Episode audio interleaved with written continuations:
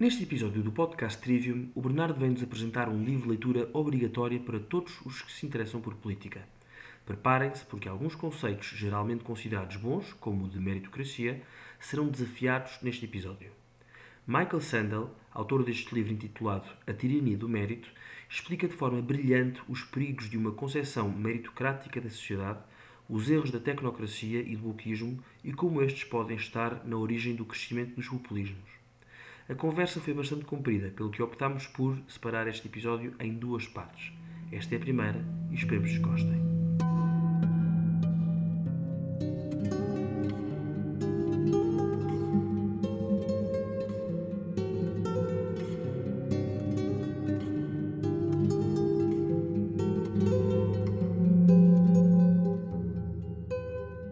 Olá a todos e bem-vindos a mais um podcast Trivium, onde dois jovens falam sobre a sua procura por aquilo que é bom, belo e verdadeiro. O meu nome é Vasco e comigo está o Bernardo. Antes de começarmos com este episódio, queríamos pedir, como sempre, façam um like neste episódio, partilhem-no Uh, Tornem-se patronos do podcast uh, Trivium no Patreon. Tem aqui na descrição do, do, do, vídeo ou do podcast têm o link para o Patreon. Basta 50 cêntimos, 1 euro por mês, que já fará para nós uma grande diferença. E também, se estiverem no YouTube, subscrevam a nossa página. Se estiverem noutras plataformas, sigam-nos. E, hum, enfim, pronto, fica aqui o, o, o pedido da praxe. Hoje vamos preparar, apresentar um, um, livro. Aliás, é injusto dizer que vamos, porque quem vai fazê-lo é o Bernardo. Uh, o Bernardo traz um livro que, que, que, aliás, consta na lista de livros que ele se propôs ler neste ano de 2022. Já estamos aqui a concluir o ano, a entrar na fase final, e, e eis que o Bernardo traz esse livro. Portanto, Bernardo, passa a palavra. Já agora, olá, estás bom? Um... Eu estava aqui precisamente a pensar isso. É nós às vezes fazemos esta introdução, falar um com o outro, outras vezes fazemos dirigida uh, às pessoas. E, e estavas aqui a falar o Bernardo, o Bernardo fez isto, o Bernardo fez aquilo, em vez de dizeres, Bernardo, tu hoje tu leste este livro, hoje vais apresentar o livro. Mas pronto, também fica interessante. Eu faço-te a vontade. Oh, oh, Bernardo, tu leste um livro e vais hoje apresentar. Diz-nos qual é esse livro, quem é esse de, de, quem é o livro, peço desculpa, e, e, de, e de que é que fala. Portanto, agora passo-te a palavra. Bem, muito bem, Vasco. Boa noite também para ti. Olha, hoje falamos de um, falamos de um livro que se chama A Tirania do Mérito, do Michael Sandel, um professor universitário dos Estados Unidos, que eu já tenho vindo a falar algumas vezes, e, mas que hoje vamos aprofundar um pouco mais aquelas ideias que ele defende, em particular este livro, naturalmente. Este é um livro que, como podem ver pelo nome, trata de, de um tema, o mérito, especialmente a meritocracia, um, acho que é uma questão muito consensual. Ou seja, eu acho que toda a gente concorda com a meritocracia, mas o Sandel, como bom filósofo, acaba por fazer aqui uma, um twist, dar, fazer aqui algo um pouco inesperado e dizer que afinal a meritocracia se calhar não é assim tão boa, eh, não é assim um ideal político tão interessante como aquilo que se podia fazer, fazer crer e, e aquilo que eu acho que a generalidade das pessoas creem. Mas já lá vamos. Uh, começando aqui, cumprindo a tradição, um pouco com a, a apresentação do autor. Este livro é o, é o, livro mais recente, como eu já disse, do, do Michael Sandel. Já está disponível em português também, em qualquer livraria. O Michael Sandel, que já temos vindo aqui a referir, um, e também eu não, não escondo o, quanto gosto dele. É um, é um filósofo contemporâneo, é vivo, nasceu nos Estados Unidos em 1953, é professor catedrático de filosofia política em Harvard, onde durante 20 anos lecionou uma, a famosa cadeira Justice, que é uma das cadeiras com maior procura da história desta, desta universidade. Foi também a primeira cadeira de Harvard totalmente disponível de forma gratuita na internet e a qual, aproveito, recomendo totalmente para quem se interesse por, por teoria, filosofia política ou mesmo por filosofia moral, que são os principais temas abordados. Quer dizer, eh, desvelando aqui um bocadinho o que é que se fala nessa disciplina, basicamente, nessa cadeira, eh, a ideia que começa com justice, não é? A ideia de justiça, a definição aristotélica, eh, de que justiça é dar a cada um aquilo que lhe é devido, Pronto, isto aqui acho que é, que é uma definição que é consensual também, mas depois é toda, toda a cadeira a, a, tentar perceber, ok, tudo bem, dar a cada um o que é que lhe é devido, mas o que é que é devido a cada um? O que é que nós devemos uns aos outros como comunidade? O que é que devemos uns aos outros como cidadãos? E, portanto, é, é mesmo muito, muito interessante como é, é, aborda aquela questão dos consequencialismos, a questão do kantianismo e depois aborda, acaba com, não vou dizer como é que acaba com a conclusão, fica para quem quer ver esta cadeira que, que está totalmente disponível online, gratuitamente, e que recomendo muito. Pronto, e foi precisamente este curso, esta, esta disciplina, que, que fez com que, que tornou, aliás, Chandel uma personalidade reconhecida internacionalmente, visto que já conta com largas dezenas de milhões de visualizações. É um enorme feito, Vasco, eu diria, na nossa cultura que despreza a filosofia e as humanidades em geral, é conseguir isto, não é? Conseguir que eh, uma cadeira sobre debate, sobre, sobre, sobre questões filosóficas profundas de justiça, de valor, de cidadania, de, de significado uh, de político até, conseguir ser um, um dos vídeos ou uma das, das aulas online mais assistidas do mundo inteiro. E Sim, portanto, dúvida, com, concordando ou não uh, com, com o Sandel, ou gostando ou não dele, obviamente pode, pode gostar-se mais ou pode-se gostar menos, eu acho que é impossível discordar que isto de facto é um, é um enorme serviço público. Tornou a filosofia sexy de novo. Um, além disso. Nem conheço, pá. além disso, além disso, foi ainda conselheiro do governo de George W. Bush, integrou o, o chamado Conselho de Bioética do Presidente, que era um órgão com, com membros de elevadíssima qualidade intelectual, e que teve um papel importante nas posições que, que George W. Bush tomou sobre matérias com a investigação acerca, com, com células staminais uh, e mesmo em relação ao aborto. Uh, e para vos dar aqui um exemplo bem conhecido, além de Sandel, este conselho contou também com o Robert P. George, que tu conheces, Vasco, certo? Ou não? Se calhar não conheces. Uh, conheço, conheço o nome, da, é, um, é um professor também de filosofia católica, salvo erro, não é? Exatamente, exatamente, Sim. extraordinário. Pá, uma grande cabeça mesmo.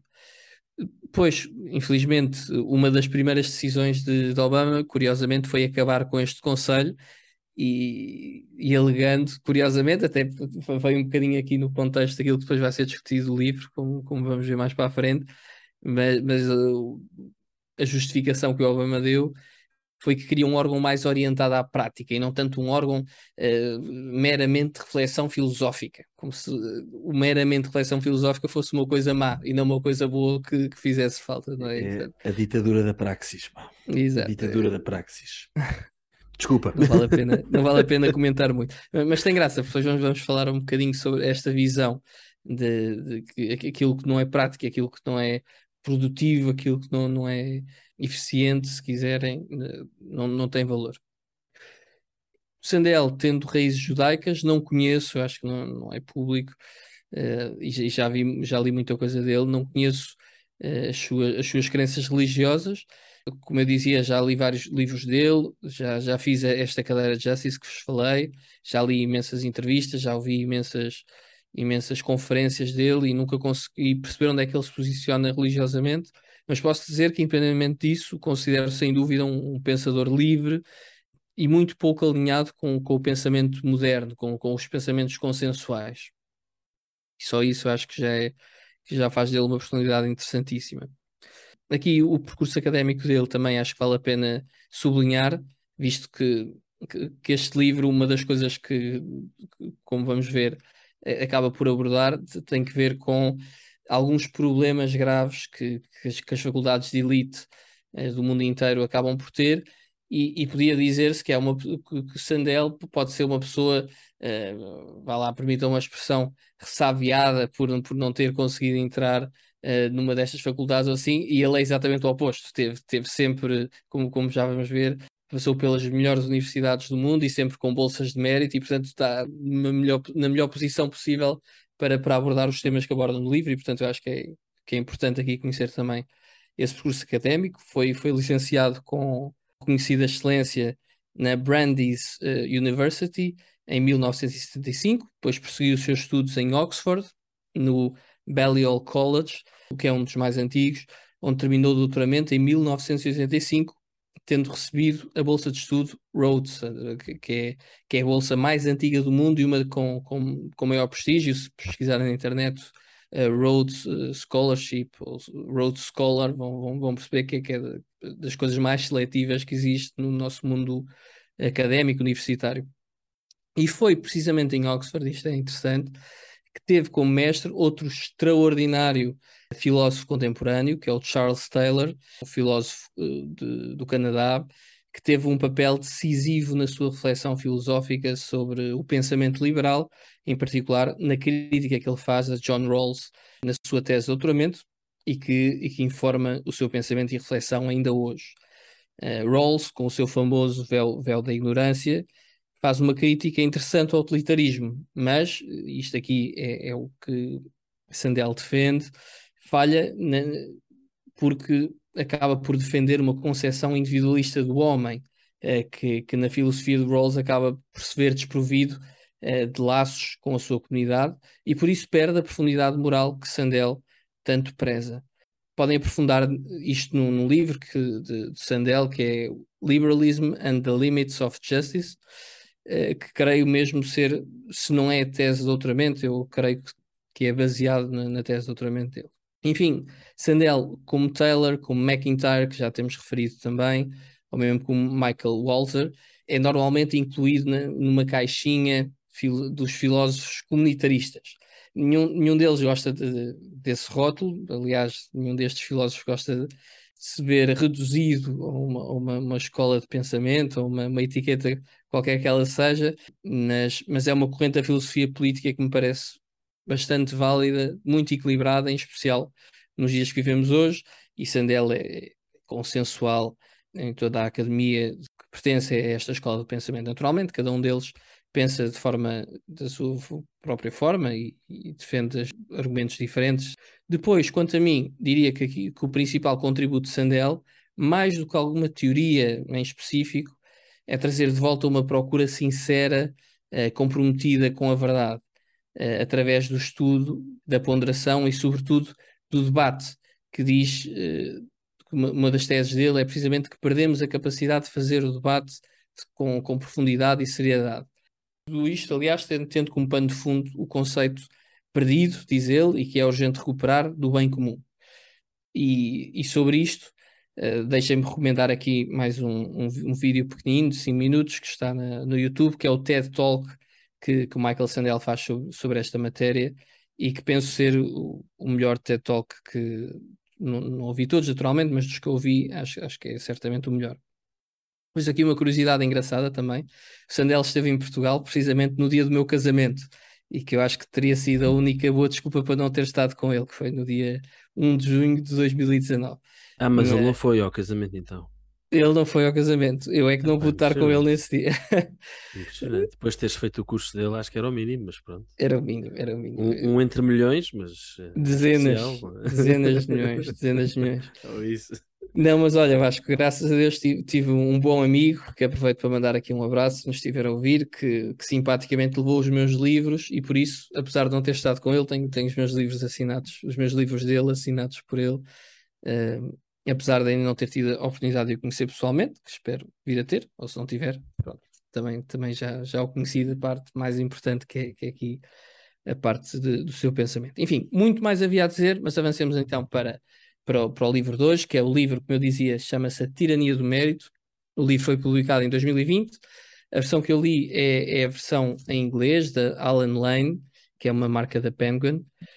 Tem cerca de 230 páginas em Portugal o livro já foi editado, foi editado este ano, 2022, para quem nos tenha, esteja a ouvir fora de, deste ano, pela editorial Presença, que é quem, quem habitualmente publica Sandel cá em Portugal.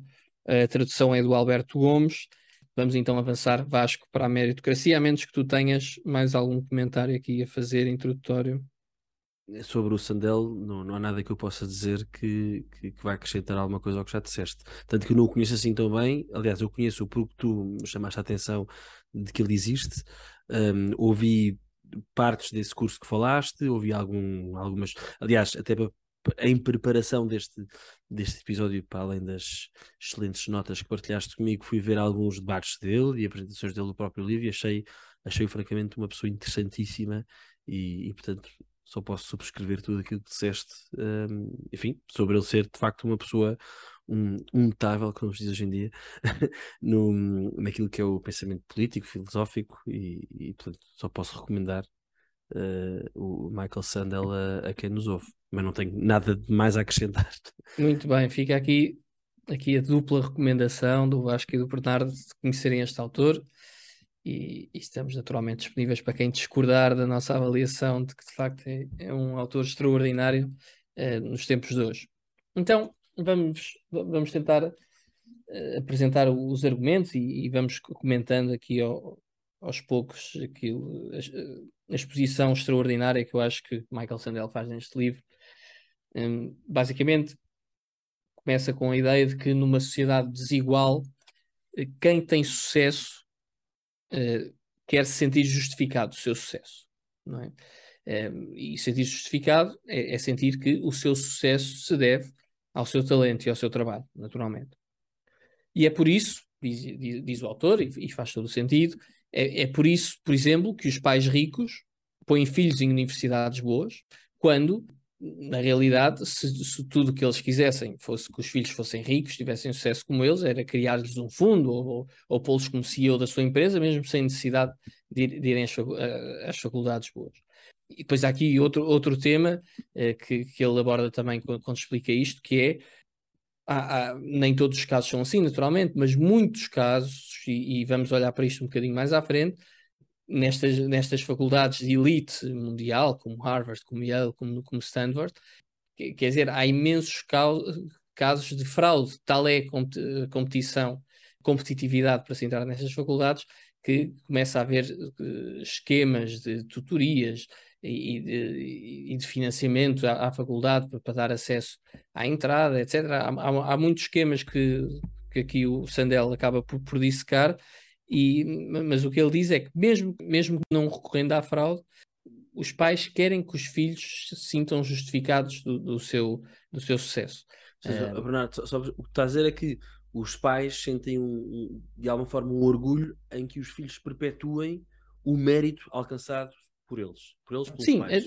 estou aqui a elaborar demasiado, mas a, idade, mas a ideia não, não, é só, não é só os filhos perpetuem o, o mérito dos pais, é é muito provável que os filhos de pais bilionários uh, tenham sucesso, sejam se não forem bilionários, que sejam milionários também, certo? Correto. Então, é, estati é estatisticamente provável, estás a dizer? Sim, eh, sim é estatisticamente é, é, altamente provável. Se um pai é sim. bilionário, a partir do filho não, não, vai, não, vai ser, não vai ser pobre.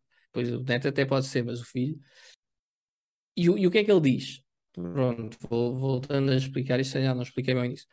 Eh, ele diz que se fosse simplesmente uma questão de querer que eles tivessem sucesso, mais facilmente garantiam isso se lhes criassem um fundo, um fundo de investimento, ou que os pusessem como CEO de uma empresa, ou qualquer coisa do género. Mas o, o, o, que se vê os pais bilionários a fazer é a fazer tudo o possível, seja o seu filho inteligente ou não, tenha o seu filho ou não em mérito, mas a fazer tudo o possível para que o filho entre em faculdades de excelência. Os pais ricos querem que os filhos andem nas melhores faculdades do mundo, ok? Isto, isto, é, isto acho que é, que é mais ou menos Sim. consensual. E porquê? Precisamente para aqueles que provavelmente vão ter sucesso possam uh, sentir-se justificados do seu sucesso, achar que o sucesso que têm não é porque o pai é rico, mas é porque estudaram numa das melhores faculdades e têm muitas qualificações e, ok? Está entendido aqui este primeiro argumento?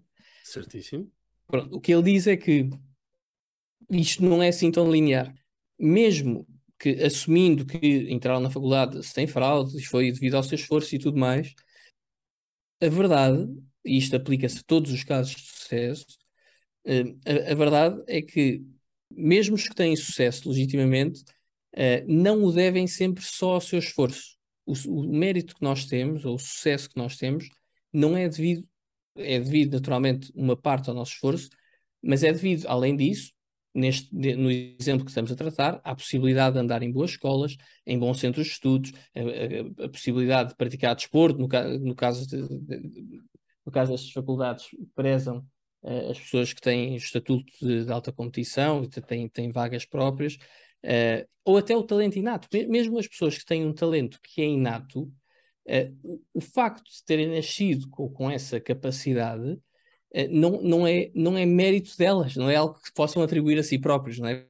Portanto, uh, nada disto, destes exemplos que que eu, disse agora, ou seja, a possibilidade de terem dado em boas escolas, bons centros de estudo, praticar desporto, o próprio talento inado, nada, nada disto é devido ao esforço, nada disto pode fazer com que uma pessoa se sinta justificada, sinta que o seu sucesso se possa ser atribuído apenas a si próprio. Isto entende? Perfeitamente. Perfeitamente. Ou seja, no fundo podemos... é, é, aquela, é aquela passagem, não é? Somos servos inúteis, fizemos tudo aquilo que tínhamos de fazer. Sim, sim. É um bocado isso, não é? Sim, Mas sim, está é, é claríssimo, está claríssimo. Estou, obviamente estou aqui caso... a, a, brincar porque foi uma das passagens do, do, nosso último episódio, do episódio sobre uh, uh, as uhum. passagens bíblicas, não é? Mas, mas a, a, ideia é essa, ou seja, não, lá, lá porque és um, um excelente jogador de ténis, de rugby, de futebol, e porque na altura em que nasceste podes praticar esse desporto, porque esse desporto é praticado nessa altura e podes praticá-lo de forma excelente, e porque nasceste com esse, com esse dom, se quiseres, não é necessariamente mérito teu, não é? No fundo, estás quase como que a cumprir o teu dever. Uh, Bernardo, se eu estiver aqui a dizer algo mais neiro ou a desviar muito, diz, mas como me falaste há bocadinho do, do, dos dons inatos, não é? Ou seja, a pessoa está quase como que a cumprir o dever de uh, fazer render os talentos com que nasceu. Agora, os talentos com que nasceu não são mérito seu, são mérito. Exatamente, de... é, é esse o ponto. É a questão, eu acho que se, que se aqui, no que eu tive a falar até agora, é isso que é, que é preciso perceber. É que há aqui uma dimensão de dom, uma dimensão de graça ou, ou se quisermos dizer a, a, palavra equivalente para, para quem não, não seja religioso, porque, porque isto é um livro, como eu disse, quando eu expliquei que o Sandel não era religioso, ou se é, não, não é conhecido que seja, não é católico certamente, um, é importante perceber que este livro, isto aqui que estamos a falar, não é uma questão de, de sermos católicos ou de sermos crentes, que por acaso somos. É, é uma coisa que se aplica a toda a gente, ou seja, perceber que no nosso sucesso por muito boas faculdades tenhamos andado, por muito nos tenhamos esforçado, há sempre uma, uma parte, que provavelmente até a parte mais significativa uh, da responsabilidade do nosso sucesso, que é dom, que é graça, ou na, na palavra não religiosa, que é sorte, deve-se à sorte, que eu tive de nascer com determinados dons, com determinadas características físicas, com determinada inteligência, ok? Acho que isto, isto sim, aqui sim, sim. é, é tá tese fundamental. Isto, isto, aqui é, é tese fundamental o que é, qual é que é a consequência uh, da aplicação deste pensamento depois à política? É, é à política, e, e, não, não só à política, isto não é um livro só de política, é um livro da sociedade como um todo, é um livro de filosofia, mais do que política, é um livro sobre filosofia. A consequência disto é que o pensamento meritocrático põe uma enorme responsabilidade nos ombros de quem não tem sucesso. Porquê? Porque passa a ser culpado por não se ter esforçado. Isto já para não falar, e vamos falar um bocadinho mais à frente, da pressão enorme que, que é posta nos ombros dos miúdos. É esta noção de que se eu tenho sucesso, o sucesso deve, deve só a mim, numa sociedade meritocrática, então temos de olhar para os que não tiveram sucesso. Então, os que não tiveram sucesso, logo a priori, estão a ser rotulados como, como, como, como incapazes ou, ou não, não tiveste sucesso foi porque não te esforçaste. Quando nós sabemos que na realidade, e isto é uma coisa que é intuitiva, qualquer pessoa que pense 5 minutos sobre o assunto percebe isto, na realidade o sucesso que nós temos ou que nós não temos, em grande medida, se calhar na maior parte da, da medida, deve-se, lá está, àquela dimensão da graça, àquela dimensão, uh, àquela dimensão da sorte, se quiserem, aqueles que não, não são religiosos. Pronto. Isto, é, isto é a consequência negativa, uh, perigosa de, deste tipo de pensamento. Mas, oh, oh, Bernardo, só uma coisa, porque há bocado, há bocadinho estávamos a falar dos exemplos, assim, se quiseres mais gritantes, não é? Eh, filhos de pais com muito dinheiro, uh, grandes uh, pessoas com grandes talentos, um, assim, pessoas que se destacam de alguma forma, mas por exemplo, tu e eu, uh, tipos normais, digo eu, a verdade é que nós, à nossa medida. Tu mais também... do que eu, mas, sim. Eu, não, eu sou mais. É eu sou um tipo mais mediano do que tu, tens razão. Mas. Mais normal, não, não. mas uh, nós, à nossa medida, podemos, podemos dizer que temos o nosso sucesso à nossa medida. Não é? Mas, e, e, e, acho que esse mesmo esse exercício que disseste, não é? Seja da, do dom, da graça ou da sorte, podemos também aplicar a nós. O, olhando aqui, por exemplo, para o nosso percurso profissional. Uh, quer dizer, eu quando penso fui para um trabalho porque alguém se dignou, olhou por, olhar para o meu currículo e pensar este tipo pode ser interessante. Uh, e, e, e, por aí em diante, não é? E depois, nesse trabalho, estive num projeto com uma pessoa com quem me entendi bem e, portanto, e progredi, progredi porque, pronto, estava a trabalhar com uma pessoa com quem me entendia bem, ou então, pelo contrário, uma pessoa com quem não me entendia bem e a coisa não contou bem. Então, dizer, vamos nós também construindo o nosso percurso, o nosso sucesso, o nosso mérito, imagino eu, digo eu para, para usarmos aqui o termo do livro, vamos construindo também hum, com base nesses, enfim, nesses fatores exógenos, se quiseres. Isto, isto só para, Bernardo, lembrei-me agora quando estavas a falar, também para que, cada um de nós, dos, enfim, dos que estamos a ouvir a falar, uh, também possa aplicar um bocadinho a si próprio essa, essa, esta lógica, não é? Portanto, eu sou já um, um, gestor de equipa ou sou um diretor ou o que seja, a percebermos que o facto de ter chegado aqui não é porque eu sou o maior ou porque fui o maior ou o que seja, mas houve um, um, um conjunto de fatores que, um, que, que, enfim, permitiram que eu cá chegasse e muitos deles eu não controlo. Seria impossível. E no limite podia, podia ter corrido tudo mal, percebes o que eu estou a dizer? Mas por alguma razão não Isso. correu. Pronto, não correu não, e, é precisamente. e acho que é, e, e, obviamente depois consulta aquilo que a pessoa acreditar, tu e eu diremos é, é dom, é graça, outros dirão é sorte, mas perceber que pronto, e, e, e o que me parece a mim, acho que depois aqui, porque há bocado falei, usei a palavra orgulho quando, quando tentei interpretar aquilo que estavas a dizer, não? Os pais têm orgulho em que os filhos perpetuem o mérito que eles próprios alcançaram, um, nós sabemos que, enfim, na lógica dos, dos pecados uh, capitais e dos vícios que se lhes opõem, não é? O orgulho ou a soberba é um, um, um, pecado, não é? E, o, e, a, e, a, virtude que se lhe opõe, acho que disse isto sem querer, a virtude que se lhe opõe, opõe é a humildade, não é? Portanto, uma das coisas que me parece clara nisto que estás a dizer, e se calhar vais tocar provavelmente vais falar sobre isso e desculpa se estou já a tirar palavras da boca, mas uh, creio que é preciso o, o, reconhecer o dom, reconhecer a graça, reconhecer a sorte, implica na pessoa um, um, enfim, uma, um determinado nível de, de, humildade, de perceber, quer dizer, que não está tudo, meu, que muita coisa me foge, não é? Muita coisa está fora do meu controle e que eu só posso, no final do dia, de alguma forma, ou, de alguma forma, agradecer, não é?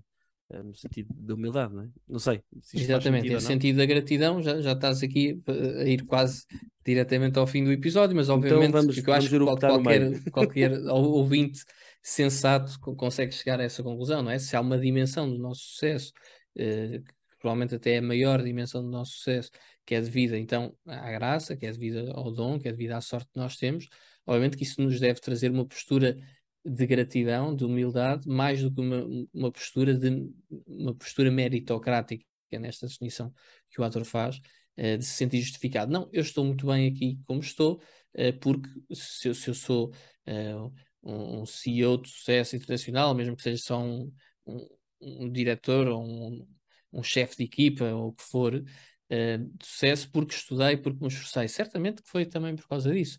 Uh, mas há muito para além do, do esforço também, que nós fizemos e que não se deve só. simplesmente ao, ao, nosso esforço. Pronto, é, é, também, mas isto. não só. Isto também, mas não só. Porque é que o, o autor, aqui entendo entrar um bocado na cabeça dele, porque, porque é que o autor fala especificamente dos filhos de pais bilionários que vão para, para as melhores universidades do mundo? Porque são pessoas que, para a generalidade da, da população mundial, eu diria, uh, é incontestável que são pessoas que têm sucesso, não é? Porque depois podemos discutir, mas o que é que é ter sucesso? E, e, e tu, Vasco, e eu podemos considerar que os nossos pequeninos sucessos, as nossas coisas que vamos fazendo na vida são sucesso, mas outra pessoa que, que, que acho que, que é aborrecidíssimo ter um podcast, ou que é aborrecidíssimo ler, ou que é aborrecidíssimo trabalhar numa empresa de coisas, pode achar que somos uns falhados, pronto, e está tá no seu direito e, e, até pode fazer sentido. Uh, o, o, autor quer pegar aqui num exemplo de, ok, estes bilionários de, das melhores faculdades do mundo são pessoas que, a partir de toda a gente, acha que têm sucesso. Pronto, e portanto, dá, dá este exemplo. Mas, obviamente, que esta lógica uh, que, que é, é, para aplicar a toda a gente, não é? Sejam os bilionários do, dos Estados Unidos, sejam os remediados cá de Portugal, sejam até pessoas que vivem em países do terceiro mundo e que podem ter nos seus pequenos sucessos, não é? Trata-se de uma questão de atitude mais do que propriamente uma, uma questão de status social.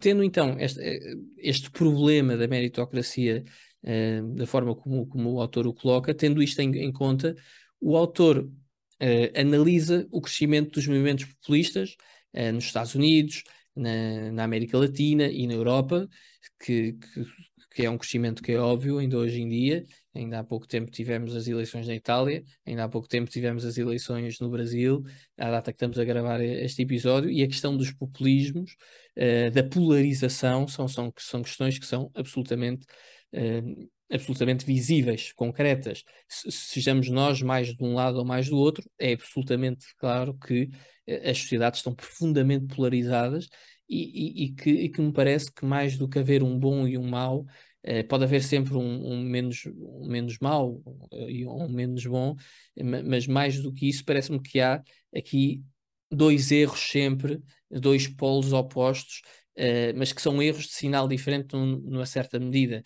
Uh, não, não, há, não, não há um que seja completamente bom. Há sempre, há sempre um que, que, é, que é populista uh, com um sinal e o outro é populista, mas sinal contrário. Não, não parece que, que entre Lula e Bolsonaro haja um que seja espetacular. Obviamente tenho a minha preferência, não vamos aqui, aqui discutir isso, ou mesmo a questão em Itália, a questão nos Estados Unidos, o Trump, o Biden, etc. Uh, eh, quer dizer, acho que, que apoiando um, um um lado ou outro, se percebe que há, que há, aqui uma polarização e que há erros de parte a parte. Vasco, eh, não, não sei se estou a dizer nenhum disparate. Não, uh, estás a ser diplomático, estás a ser diplomático. Não, não, não é, mas o objetivo não é ser tô diplomático. Estou a brincar, estou a brincar. É, é só reconhecer que. isto, isto sou, uh, sou, obviamente, já aqui na, na brincadeira, mas não, está tá, tá claríssimo, para mim está claríssimo. E, tá e o autor? A crítica que ele faz aos, aos, aquilo que ele. Não é crítica que ele faz. Um, ehm, meu Deus, tá, tá, falta, faltam sempre palavras, mas uh, aquilo que ele retira, se quiseres, destes movimentos mais populistas é, é parece-me interessantíssimo. É, e ele, é, recusa, ele recusa as duas leituras simplistas que, que normalmente se fazem. Tanto a de que uh, estes movimentos populistas que, que crescem, uh, tanto esta leitura de que são uns xenófobos, antidemocráticos, uh, como a outra leitura, também, também simplista, do meu ponto de vista, de que são uns messias, não é? Eh, uns messias antipoliticamente corretos que vão, que vão salvar o mundo. E, ele diz que tanto uma como a outra são, são, são leituras uh, simplistas e superficiais. Ele propõe olhar então com outra profundidade para problemas como o impacto da, da globalização uh, e de uma visão da política como que uh, subserviente ao mercado, desligando a comunidade das suas tradições, valores e moral, ligando apenas à eficiência, ao lucro, à produtividade, que não são maus em si, mas que não preenchem a alma. Esta, eh, isto que ele chama a tecnocracia, não é? Uh, e o aumento das desigualdades provocados, lá está, por, por estes, uh, por estes fenómenos como a globalização, são, de acordo com o autor, uh, os culpados do populismo.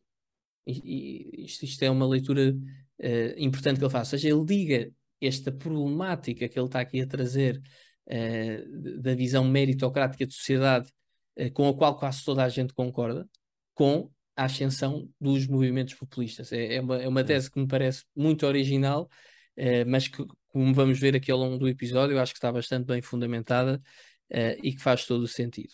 Sim, todos nós ouvimos falar e alguma vez pensámos uh, estes tecnocratas da, da, Europa, não é? Da, da, Comissão Europeia, da União Europeia, o que seja, e hum, muitas vezes nos irritam, porque lá está, são tipos uh, provavelmente brilhantes e espetaculares e muito inteligentes que estão em Bruxelas, onde fores, uh, enfim, eh, envolvidos nas suas, nas suas problemáticas europeias no, no, muito lá em cima, e depois nós, nos países, enfim, provavelmente temos as nossas dores e, e, e, pronto, e os populismos também na Europa, que também, como disseste bem, têm vindo a, a surgir cada vez mais. Um, rebelam Europa e não só nos Estados é? Unidos. É? Eu, quero, eu, eu quero eventualmente que daquilo que eu ouvi dele, um dos, um dos fatores que, que o fez pensar nesta problemática toda, inclusive a escrever o livro, para além da eleição de Trump em 2016, foi o Brexit, não é? E o Brexit, pronto, na Europa é. é, é o Brexit e a eleição de é? Trump são, são, casos, são, são casos paradigmáticos, estão presentes ao longo do livro certo. praticamente todo, mas que eu acho que, que, que, a tese é perfeitamente transferível para estes casos mais Sim, recentes qual, do, pai, qual, do, do, Bolsonaro, de, de, da questão de Itália, mas mesmo os, os movimentos populistas eh, em Espanha, na Alemanha, na, uh, na Holanda, quer dizer, uh, por toda a Europa. acho que, praticamente todos os países da Europa se, tem visto aqui, aqui o crescimento de, de, algum, de alguns movimentos. a América Latina também muito e os Estados Unidos, obviamente, que estão, estão no centro, no coração aqui de, deste debate. Mas o autor vai mais longe, acho que se me permitires aqui uh, voltar à sequência do livro, ele diz que uh, o problema não é só que a meritocracia não, não funciona, a própria ideia de meritocracia é problemática. Ele diz que mesmo numa meritocracia perfeita, hipotética, uh, não é claro porque é que, lá está, aquilo que já discutimos há bocadinho, porque é que moralmente se justifica uh, que os que por sorte têm os talentos que calha que a sociedade valorize tenham recompensas muito maiores do que aqueles cujos talentos não são, não, não são tão valorizados. Pronto, isto aqui quase como um, um terceiro argumento. É? Já, já, já percebemos uh, o, o problema da meritocracia, de muito do nosso mérito, muito do nosso talento não ser devido só ao nosso esforço, ser devido também a fatores que nos são externos, não é? As capacidades que temos, a nossa aparência física, os nossos atributos, a nossa, a nossa inteligência. O problema grave que isto aqui gera uh, de, para aqueles que não têm sucesso, não é? Como se todos que não têm sucesso seja porque não trabalharam o suficiente, é? esta visão profundamente divisiva de sociedade, uh, e que, de acordo até com, com o autor, acaba por, e, eu acho que faz sentido, acaba por estar na origem destes movimentos populistas, nesta raiva, nesta, nesta sensação, nesta polarização que se tem observado, ao fim e ao cabo, da parte de pessoas que trabalharam toda a vida, um, mas que foram afetadas por esses efeitos, como o autor diz, seja da, da globalização, seja da digitalização, seja da, das revoluções informáticas e industriais, tudo foram pessoas que, mesmo trabalhando, não conseguiram ter sucesso e se sentem completamente à margem da sociedade, e que, portanto, isto está naturalmente na origem dos populismos, e depois aqui também esta questão da, da, da visão moral, não é? De que mesmo os talentos que eu tenho, ele depois dá, dá um exemplo, que depois já, já, já vou ver à frente, é curioso, que é, um, por exemplo, eu estou, nasço nos Estados Unidos em 2020 e sou um extraordinário jogador de, de basquetebol. Bah, se, se, e, portanto, acabo milionário e com imenso sucesso. Mas imagina que eu teria nascido exatamente com as mesmas características, mas se calhar no, no ano 1200 a única coisa que eu tinha gente era para jogar basquetebol. Era uma coisa que não era valorizada pela sociedade, se calhar era um miserável, um indigente, não, não conseguia fazer mais nada. É, Dá para perceber esta ideia. É totalmente circunstancial, não é? Ou seja, a forma como podes aplicar ou não determinado talento acaba por ser circunstancial. Depende dizer, de quando mas, nasceste mas e de onde nasceste. É? responsabilidade, mas, sim, mas sim, que, sim. que mérito é que me pode ser atribuído pelo facto de ter nascido com uma coisa que, por acaso, por mero acaso, a, a sociedade valoriza. Sim, sem, sem, dúvida, sem dúvida, sem dúvida. Mais, mais, mais aqui um argumento. De... Por, por, acaso, a sociedade, naquele momento, naquela época, naquela circunstância, valoriza, não é? Exatamente, exatamente. Pronto, e isto, isto aqui é outro argumento que eu acho bastante interessante que ele utiliza. Agora, fazendo aqui um, um ponto de ordem, e, e, o próprio, próprio autor o faz, eh, obviamente que não é mau contratar as pessoas e, valor, valorizá-las de acordo com o seu mérito, não é? Por exemplo, se eu quero um mecânico ou se eu quero um dentista, vou escolher um mecânico que seja bom, que tenha credenciais, eh, que, que, seja de confiança. Se eu quero um dentista, também vou, vou, procurar um dentista que tenha estudado medicina dentária, não é? Não vou, não vou propriamente pedir a um talhante para, para, para resolver um problema de dentes, não é? Eh, e ele explica que todos os erros, em todas as teorias erradas, em todas as ideologias, há uma, há uma parte muito grande de verdade e é precisamente isso que, que faz das ideologias perigosas, não é? Precisamente o aspecto de verdade, o aspecto que atrai, que existe em todas as ideologias, que as torna perigosas. Se não tivesse nada que atraísse, não eram perigosas porque ninguém as queria. E, e aqui o mesmo se aplica uh, nesta, nesta visão, eu não chamaria isto, isto, uma ideologia, mas esta visão de sociedade, esta visão do mundo, esta visão de comunidade uh, do mérito. E ele explica porque é que o mérito é bom, porque é, e, e, acho que é bastante intuitivo, todos nós achamos que, de facto, quem deve ter o sucesso é aqueles que trabalharam para o ter, quer dizer, percebe perfeitamente, mas ele vai, vai mais longe e explica isto com, com algum detalhe. Ele diz que a meritocracia pode ser boa por três motivos. Um primeiro, por uma questão de eficiência, não é? Lá está. Uh, um segundo, uh, porque por, por uma questão de justiça, Uh, não escolhi com base na cor, na religião, no sexo, mas escolhi pela competência, o mecânico, o médico, o que for, ok? Isto aqui, porque é que a meritocracia está, o, qual é que é a parte boa da meritocracia? Então já vimos uh, porque é eficiente, em primeiro lugar, em segundo lugar, uh, porque é aparentemente justo, e é bom também porque dá um sentido de responsabilidade e um sentido de liberdade às pessoas, não é? Este sentido de responsabilidade de que se eu trabalhar, se eu quero ter sucesso, vou ter de trabalhar, uh, e, a, e a sensação de liberdade também de uh, dizer que eu até posso não ter sucesso, mas se trabalhar vou alcançar o sucesso. Isto faz sentido?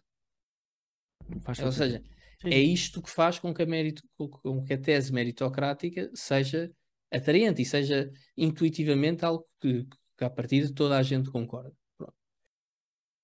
Em teoria, pelo menos, então, se eu estou bem na vida, foi porque trabalhei e tenho talento, e se quero estar melhor, é porque me quero esforçar. Pronto. Isto aqui é a, a, a tese meritocrática que eh, nos parece, à, à, à, primeira vista, certa, eu acho que pouca gente não concordará com isto, e, e, ele diz que aqui é que está o truque, aqui é que está uh, o catch, como se diz em inglês, não é? Aqui, é que temos de perceber, é que é justo ele, ele, o autor explica isto. É justo que o mérito seja moral, mas não que defina absolutamente tudo na minha vida. Ou seja, aqui o problema não surge tanto no facto de, de se ter uma atitude de responsabilidade, uma visão de que se eu quero ter mais sucesso, uh, se, eu, quero ter mais sucesso, trabalho mais, tudo aquilo que tivemos a ver. Não é essa parte que está errado na meritocracia. O que está errado com a meritocracia, de acordo com o autor, é que esta visão de mundo, esta visão meritocrática, defina absolutamente tudo na minha vida. Pronto, isto é uma coisa que, para quem conhece o Michael Sandel, já leu o resto da sua obra, acaba por estar muito, muito presente na sua obra, que, que, que é esta questão de, que, de compreender que as pessoas têm, têm sorte, têm azar, uh, têm sucesso ou têm sucesso, mas que isso não é sempre 100% atribuível a si próprios, e portanto, se os, os, os que têm sucesso não se podem sentir orgulhosos, não podem se sentir aquilo que o autor chama em inglês de, de meritocratic hubris, não sei como é que é traduzir hubris para, para português. Uh, se por um lado os que têm sucesso uh, não devem sentir isso, também por outro lado, os que não têm sucesso, também não é justo que sintam que só não tiveram sucesso porque não se esforçaram o suficiente, porque evidentemente há muita gente que não tem sucesso e que é pobre e que, e que não, não teve eh, a, possi a possibilidade de, de, andar numa boa faculdade, ter uma boa carreira, etc. E se esforçou, eh, e se esforçou muito mais do que se calhar muita gente que teve sucesso. Eu acho que isto aqui é intuitivo de perceber. Ele chama isto o, o hubris uh, meritocrático, atribuir uhum. Tudo o uhum. que acontece de bom ou de mau a mim próprio uh, e não à sorte ou à graça. Sim, por isso é que imagina, por isso é que o título do livro é a, tir, a tirania do mérito, não é? seja, Exatamente. O, o, mérito acaba por assumir um, a, a, função de tirano, não, é? não, não admite qualquer outro tipo de explicação a não ser o mérito ou a falta dele. Exatamente. É, é exatamente essa a tese. Pronto. E está aqui apresentada, creio eu, uh, aquilo, aquilo que é o problema que o livro depois acaba por tratar. Depois aqui, ah, obviamente não vou estar a, ver capítulo a capítulo. É, no, o segundo capítulo é um capítulo que eu acho para, para quem ler e que seja católico pode, pode, e que se não conhecer Sandel, eu acho que pode ser um capítulo difícil, porque ele analisa esta questão da graça eh, de uma perspectiva também religiosa, aborda o catolicismo, aborda, aborda o protestantismo e, e acaba por, por tentar perceber que erros é que essas visões uh, que, que, as visões de cada uma das religiões têm e pode estar também na origem uh, desta questão meritocrática. Uh, eu acho que, que há manifestamente um entendimento deficiente de catolicismo, confundindo literalmente quase com um género de plagianismo, mas logo a seguir ele critica também o protestantismo, em particular na, na linha daquela tese do, do Max Weber, não é? Que, como, como a origem de um capitalismo desumanizador, Uh, que a par também do wokeismo, não, é? não se trata aqui só de uma crítica ao capitalismo selvagem, trata-se também de uma, uma, uma, crítica ao wokeismo uh, progressista, ao, ao, liberalismo do Bloco de Esquerda. Então diz ele que, que, que, esta visão de Max Weber, uh, uma origem de um capitalismo está na origem de um capitalismo desumanizador, que a par com o wokeismo tecnocrata individualista, hum. são os grandes targets, eu acho que, do livro. Uh, o que... Diz, oh, só, só, uma coisa, há bocado disseste que confundo o catolicismo com o pelagianismo. O pelagianismo, se a memória não me falha, é aquela, aquela ideia de que posso estar agora a dizer uma grande bacurada e peço desculpa, mas daquela ideia que a nossa salvação depende essencialmente de nós. Exatamente, é isso. Ok, é pronto, é isso. Do, pronto muito bem. Pronto, é, é, é, ele quando, quando analisa uh, o, o que é que o pensamento de, católico sobre esta matéria uh, acaba quase por descrever aquilo que, que a Igreja Católica defende quase como um género de pelagianismo, que não é, porque eu acho muito curioso que um, um conhecimento profundo do catolicismo, que eu não, não sei se ele tem, uh, acaba por, por ser bastante em linha com aquilo que ele depois defende no livro. Acho que é, que é curioso isto. Uh, portanto, a, a crítica eu acho que acaba por ser um bocadinho injusta, mas nem por isso o, o livro tem, tem menos valor. Uh, mas, mas, mas, tem graça, porque o curioso, o curioso é que o que ele propõe é a humildade de reconhecer que o nosso sucesso, lá está, como nós já, já fomos vendo, a humildade de reconhecer que o nosso sucesso material se deve mais à graça ou à sorte do que ao nosso mérito. E é, e é precisamente a visão equilibrada proposta pelo catolicismo, não é?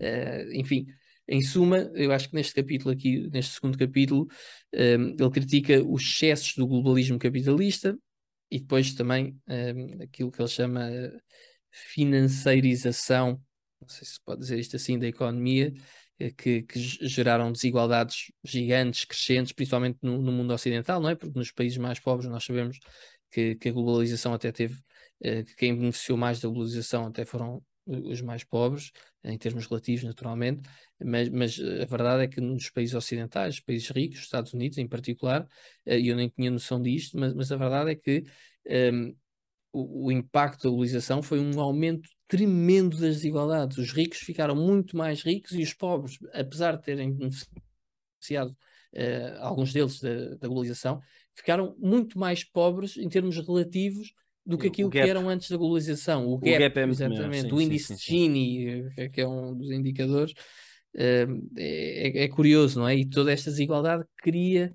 um, também as condições, acaba por ser quase combustível para esta, para esta questão do, dos populismos que, que, que, está sempre em paralelo com a análise que ele, que ele está a fazer. Lá está. São, são críticas justas, uh, que eu acho que é preciso algum nuance, naturalmente, e, e, muito em particular no que diz respeito aqui à análise que ele faz uh, do, do pensamento católico, que é, uh, deixem-me dizer, porque às vezes uh, algum ouvinte nosso pode, pode eh, achar que ele está a tratar de forma injusta a Igreja Católica. É um, é um apontamento do livro e acho que se deve, não a má vontade, deve se calhar a desconhecimento ou um entendimento deficiente. E, e, o livro tem todo o valor, não acho que não perde valor nenhum eh, por, por ter em dois parágrafos ou em duas páginas ou o que for um entendimento que não, não é totalmente certo daquilo que, que é a doutrina católica, que, que de resto é uma, uma doutrina que, que, que, as pessoas, mesmo que passam 50 anos ou 70 da sua vida a estudar, eh, continuam -se sem perceber com, uh, na, totalidade, não é? Porque parte muito grande da, da doutrina católica é, é, parte do mistério. E, e, e, não há ninguém que seja capaz, nenhum humano, naturalmente, que seja capaz de, de a compreender em, em plenitude. Pronto. Passando à frente, aqui o terceiro capítulo, depois uh, explorar a tese dele de que a tirania do mérito acontece quando nos convencemos que o nosso sucesso deve simplesmente ao nosso hard work e ao play by the rules, são estas as expressões que ele usa, uh, e mostra bastante estatísticas que, que eu acho uh, interessantes sobre uh, até a diferença entre os Estados Unidos e a Europa. No, nos Estados Unidos as desigualdades são, são maiores, mas o elevador social uh, surpreendentemente, para mim, eu não, não, sabia que isto era assim, funciona pior do que na Europa uh, social-democrata, portanto, não tão uh, capitalista como, como os Estados Unidos e, e dos Estados sociais. É engraçado. E ele associa isto à, à crença muito mais forte nos Estados Unidos de que, uh, lá está, esta crença meritocrática, que o nosso sucesso depende apenas do nosso esforço, trabalho e ética profissional. E diz que historicamente esta mentalidade meritocrática surge principalmente na, época do, do, Reagan nos Estados Unidos e da Thatcher no, no Reino Unido, mas que depois continua, não é uma questão de direita e esquerda, é uma coisa que eu acho que ele deixa muito clara também neste capítulo, mas que depois continua na era Blair Clinton e depois com, com Obama Theresa May, quer dizer, não é toda uma questão esquerda ou direita, esta, esta visão meritocrática de sociedade, é uma coisa que, que começa num determinado período da história, de acordo com a análise que ele faz, mas que depois uh, conservadores, liberais, progressistas, quer dizer, acabam por comungar todos destes problemas que ele identifica aqui uh, de uma visão possivelmente meritocrática de sociedade. E mostra que, que, que esta matéria, lá está, os discursos são muito semelhantes independentemente dos partidos uh, e que as pessoas vítimas da globalização deixaram de acreditar nisto e começaram a procurar outro discurso, lá está, como o de Trump, como o de Brexit, como o de, como, como o de Bolsonaro, Uh, enfim, como os vários exemplos que nós já fomos aqui falando. Porque, lá está, ao início pode parecer uma, uma crítica ao liberalismo, uh, ao li liberalismo radical, liberalismo capitalista, que aqui em Portugal se poderia identificar, sobretudo, eu diria que na, na iniciativa liberal. Ao início pode parecer isto, mas ele depois, como eu já disse, explica que também no wokeismo, neste neste, nestes progressistas, né, nesta visão liberal de esquerda, um, este problema mantém-se também, não é? Porque ele diz que, um, apesar de, de, combaterem a discriminação racial, a discriminação um, uh, sexual, uh, etc., pronto, enfim, depois, depois é outra discussão à parte. Será que estão mesmo a combater? Será que não estão aqui a criar mais tensões ou a difundir um erro? Pronto, isso é outra discussão, mas apesar dessa aparente bondade de, ser, de serem os defensores dos oprimidos, ele diz que existe, e isto aqui eu acho que é uma análise extraordinária, muito, muito interessante, é que, que é, existe uma enorme discriminação credencialista, em, o que ele chama discriminação credencialista, já passo a explicar, muito em particular nestes partidos progressistas uh, de, de, esquerda liberal, que, que que, que vão desde o PS para a esquerda, que é o Partido Democrata lá nos Estados Unidos. E, e o que é que é isto da discriminação credencialista? Mesmo quem respeita os pobres, os oprimidos, os, eh, todas aquelas classes sociais que esta visão tribalista de sociedade acaba por, por identificar como vítimas, mesmo quem respeita, uh, mesmo que, que, quem aparentemente tem respeito por, por estas minorias oprimidas, como se costuma dizer, uh, olha com muita desconfiança para quem não tem educação universitária, como se fosse culpa deles, como se os trabalhadores simples, os operários, uh, tivessem culpa de não ter formação universitária. E Mas, eles... Bernardo, isso também é porque tentam facilitar de tal forma a educação universitária que... Exatamente, já vamos lá chegar. É lá por eh, baixo, mano. Exatamente, já, já, já vamos lá chegar. Isso é uma discussão que eu também acho importante. Mas isso é um erro que não é só de esquerda, também é um erro direto. Mas já, já vamos falar disso. Eh, e fala também do fenómeno curioso de cada vez mais os governos serem menos representativos e de um melhor indicador de voto hoje em dia, pelo menos lá nos Estados Unidos, e ele mostra tudo isto com uma série de estudos, uh, o melhor indicador de voto ser o grau de formação sendo que as elites intelectuais votam nos partidos de esquerda, ou seja, no, naquilo que é o Partido Democrata nos Estados Unidos uh, e aquilo que, que, é o PS para a esquerda cá em Portugal. Eu acho que, se, que significa isto também, apesar dos estudos que, que ele, que, ele fala não, não incidirem em Portugal, mas eu acho que é, que é mais ou menos óbvio e, e, comum perceber que, que, de facto há aqui um, uma certa atração das elites intelectuais, culturais, universitárias por, por pela esquerda, não é? E ele diz que então que, então que o melhor indicador de voto, uh, chega-se a esta conclusão, o melhor indicador de voto é o grau de formação. É, é, engraçado, mais do que isto aqui em oposição a ser rico ou ser pobre, não é? Porque uma pessoa pode ter muita formação, mas não ser rico, não é?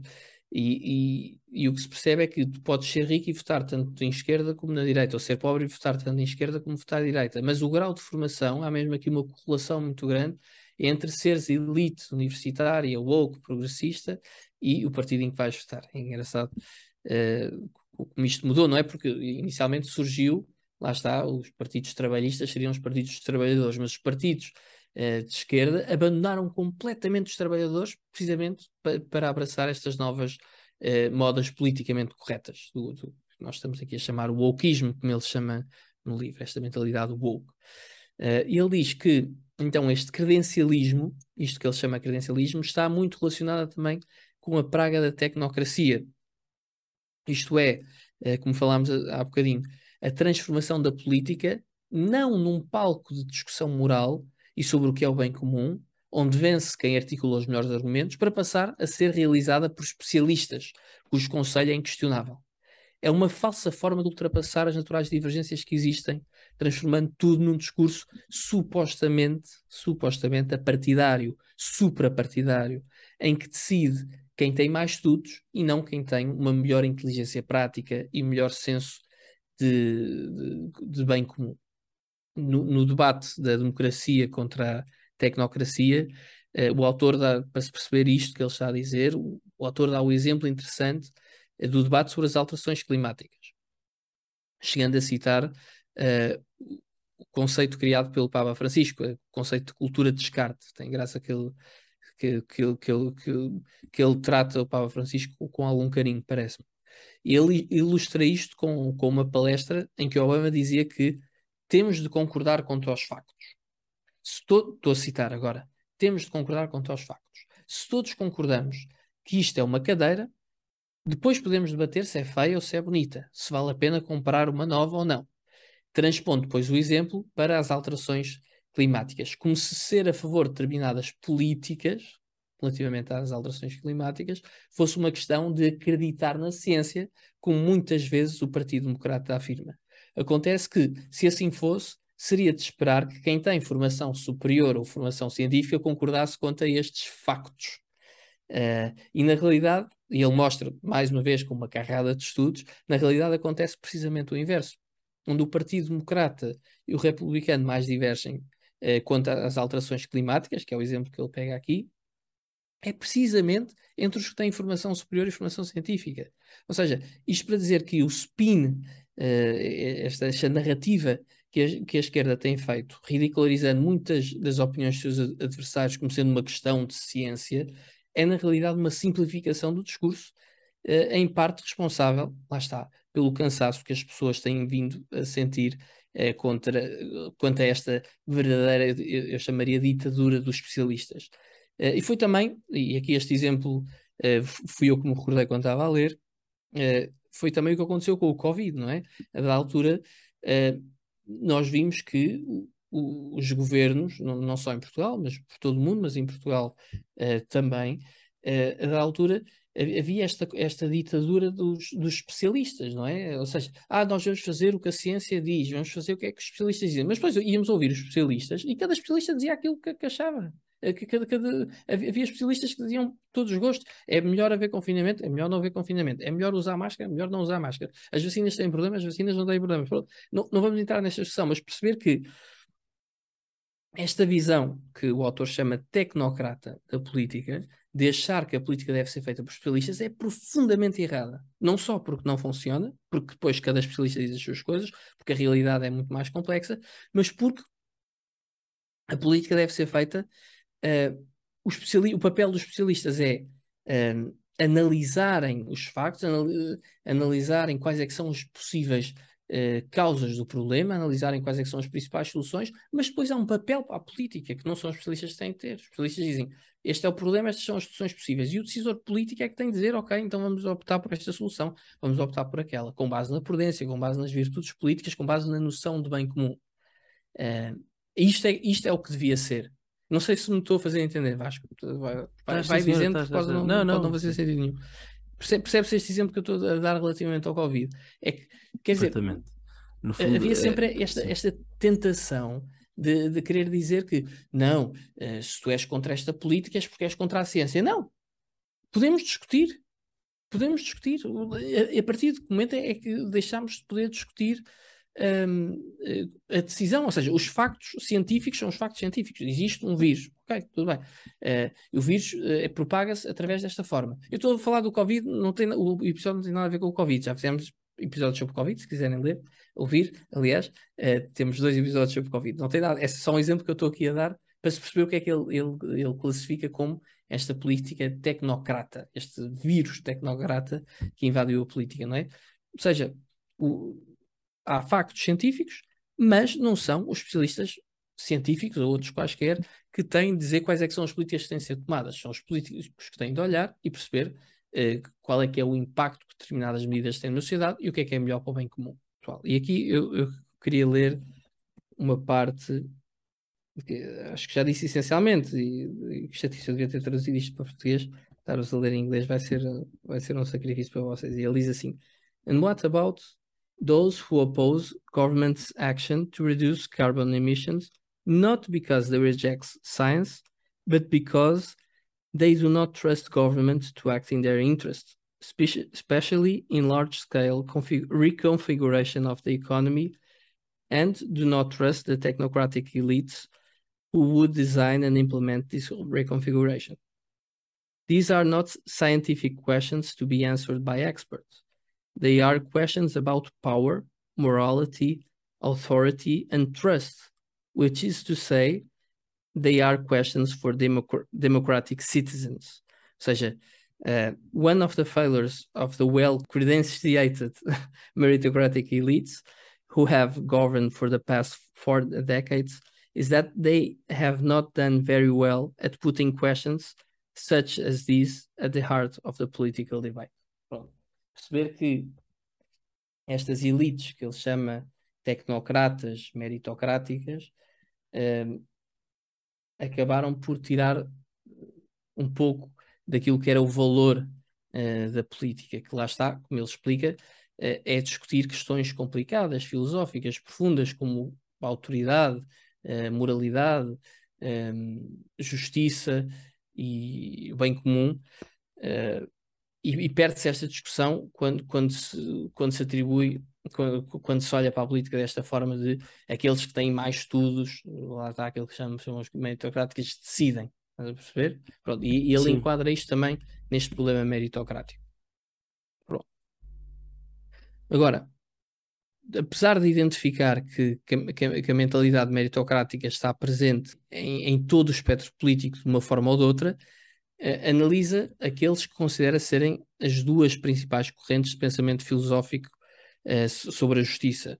De um lado, o liberalismo de mercado, que ele chama, proposto principalmente por Hayek, e por outro lado, o, chamado liberalismo uh, progressista, o liberalismo de esquerda, o liberalismo do Estado Social, proposto por John Rawls, para notar que ambos rejeitam a dimensão moral de meritocracia com questões diferentes, mas acabam ambos por cair nas mesmas consequências. Ou seja, vamos perceber, aqui estamos a olhar para a política na prática, quais é que têm sido os problemas que ele atribui a esta visão uh, meritocrática e tecnocrática de sociedade, e agora ele, diz, ok, vamos olhar, já olhamos para, para, o que está acontecendo na prática, vamos olhar para as correntes filosóficas. Pronto, na altura, o livro, vamos olhar para as correntes filosóficas. Ele diz que as principais correntes filosóficas, curiosamente, rejeitam a meritocracia, mas acabam por cair nos erros da meritocracia.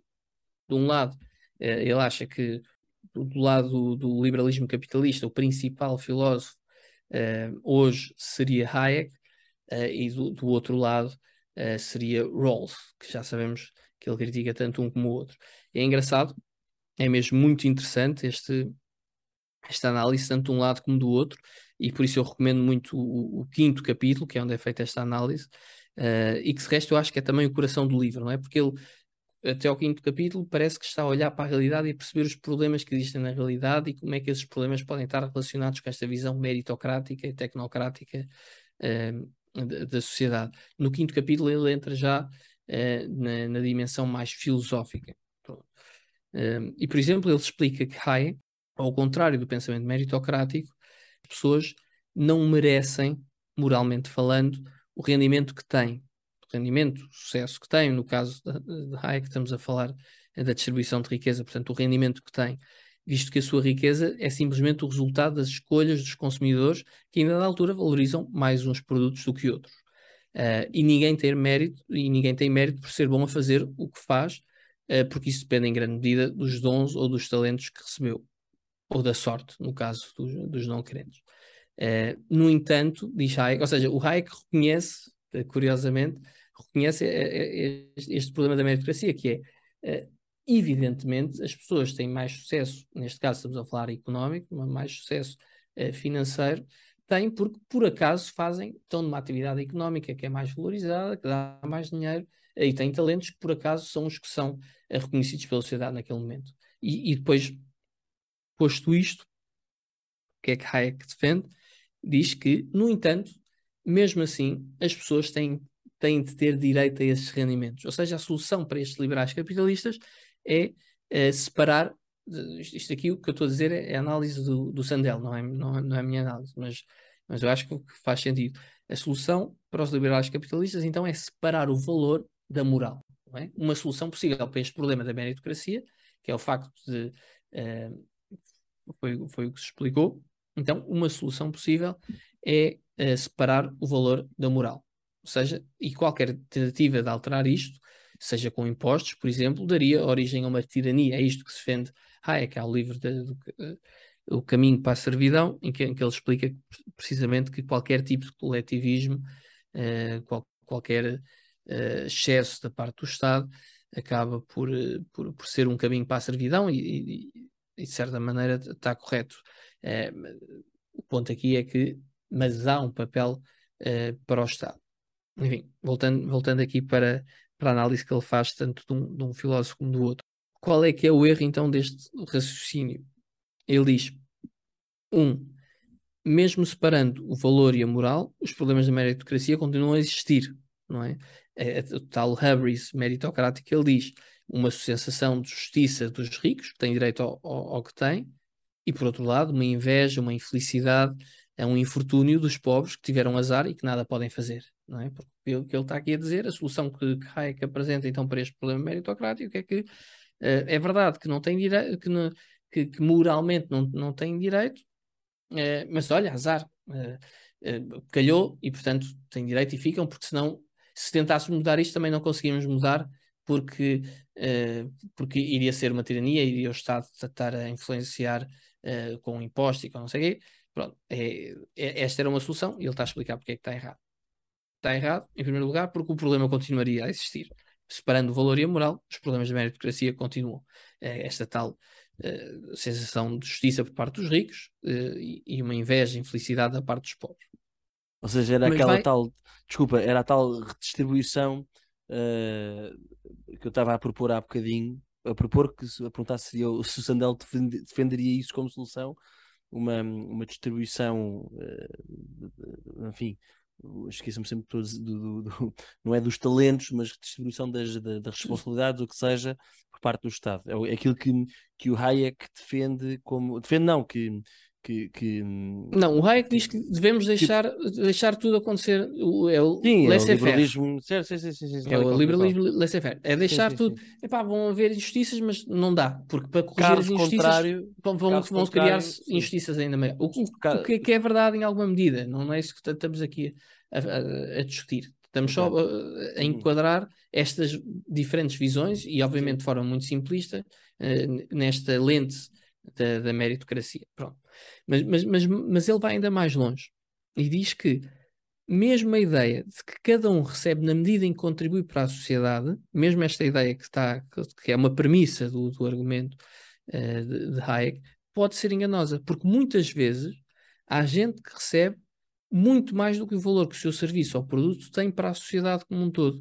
E depois ele dá, dá o exemplo uh, do salário de um professor, ou de um médico, ou de um enfermeiro, comparado com o salário de um traficante uh, milionário, ou de um jogador de basquetebol, ou de um empresário de casinos. Ou seja, são, são eu acho que qualquer pessoa na sociedade, obviamente, pode haver um, um ou outro que, que, não acha isto, mas qualquer pessoa acha que um professor, um médico, um enfermeiro, uh, o, o, o, trabalho que, que eles fazem tem um valor para a sociedade que é infinitamente maior do que o trabalho que um traficante ou com um empresário de casinos faz, mas mesmo assim, a verdade é que uh, há traficantes e, e, e criminosos, e, e, até mesmo não se trata de criminosos, lá está, ele fala de um jogador de basquetebol rico, quer dizer, todos percebemos que o, o basquetebol não, não é tão importante como, como, o trabalho que faz um médico, mas no entanto há jogadores de basquetebol que são muito mais ricos do, do, do que os médicos, não é? E ele está a dizer que mesmo esta ideia de que uh, uh, no laissez-faire as pessoas vão receber de acordo com aquilo que é valorizado pela sociedade, mesmo essa ideia está errada. É, é curioso porque foi, acho que foi das primeiras vezes que, li, que li, esta análise. Em, mas é, é, percebe-se, ele, inclusive em alguns, inter, algumas entrevistas que deu sobre o livro, em contexto de Covid na altura, ele, ele diz perfeitamente diz precisamente isso, peço desculpa, que é nós estamos todos em casa, muitos de nós conseguem trabalhar a partir de casa, mas não temos bem noção, neste contexto, do quanto dependemos de enfermeiros, do quanto dependemos de tudo o que seja, eh, enfim, condutores, camionistas, não é? que asseguram que toda a cadeia logística se continue a funcionar, e, no entanto, essas pessoas uh, não são tipicamente pessoas a, a, a, quem associaríamos o mérito neste sentido em que tem estado a falar, não é? Ou seja, da meritocracia, não é? Ou seja, um, não, não estou a dizer que eu não o faça, mas tipicamente uma pessoa vai pensar, um camionista, bem, não é propriamente um, um, produto da meritocracia. É, aliás, muito provavelmente será um, um dos tais que, eh, que se sente depois marginalizado por esta, hum, enfim, por esta tirania do mérito, não é? Não sei é se... É exatamente isso, exatamente isso. E, e, depois, mais além do que isso, ele diz que mesmo que isto funcionasse, já se está a perceber que a meritocracia não está a funcionar, que não há essa tal distribuição, mesmo uh, entre, entre aqueles que, que, têm mais mérito, ou mesmo que a sociedade. Eh, mas ele diz que mesmo que isso acontecesse, mesmo que as pessoas mais ricas fossem as que têm mais valor uh, atribuído pela sociedade, uh, mesmo isso não era bom. Pronto, mas isso, isso acho que vai ficar claro aqui com o resto, vamos dizer. Mas agora passando do, do, do Hayek para o outro espectro do, do Rawls, uh, no outro extremo do, do espectro político, também concorda com Hayek de que não temos direito ao nosso sucesso, porque ele se deve em grande medida a fatores que não controlamos, lá está.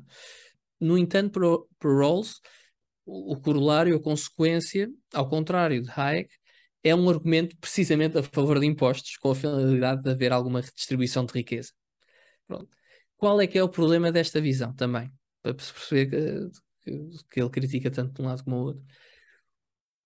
É que Rawls acaba também por separar a moralidade do sucesso ou da riqueza, se quisermos olhar para esta dimensão de sucesso. Uh, porquê? Porque diz que cada pessoa tem a sua própria moralidade e não podemos impor uma noção de bem na sociedade porque isso seria uma tirania. Por este facto, a solução de Rawls acaba por se tornar ridícula, uh, não convencer ninguém e ter exatamente os mesmos problemas que a meritocracia, que, que tanto ele como Hayek acabam por, por, por reconhecer uh, os problemas que têm.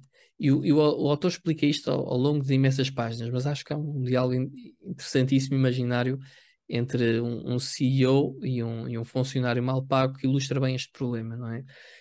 Um, este problema, pronto, não, não sei se explica bem qual é que era o, o problema do, uh, aqui da visão do Rawls. É que o Rawls diz que, ou seja, ele critica esta visão meritocrática, portanto, ele, ele percebe que as pessoas não têm direito ao sucesso que têm, uh, tal, tal como o Hayek também, também o faz, e apresenta como solução um, a distribuição de impostos. Mas parte da teoria dele é, é precisamente dizer que não, não, não há uma moralidade comum, não há uma noção de bem que seja comum, não, não, não podemos todos concordar com o mesmo, e, e se por acaso algum político que, que quer impor, entre aspas, uma, uma concepção de, de, bem e de mal, de verdadeiro e de falso, então isso é uma tirania. E, e o Sandel explica que, que, esta visão infantil de política uh, acaba por fazer tudo cair no mesmo problema porque é ridículo. As, as, pessoas não vivem assim, as pessoas não acreditam nisto. E, e, e tem este diálogo aqui na, na, página 144, para quem tem a mesma, a mesma edição que eu, uh, pá, que está tá muito. Que, que, explica muito bem qual é que é este problema, então, uh, desta solução apresentada por Rawls.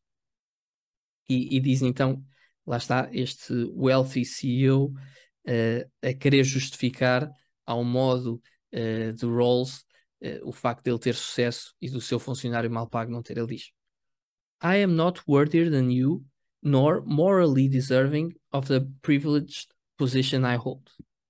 My gen generous compensation package is simply an incentive necessary to induce me and others like me to develop our talents for the benefit of all. It is not your fault that you lack the talents society needs, nor is it my doing that I have such talents in, in abundance. This is why some of my income is taxed away to help people like you.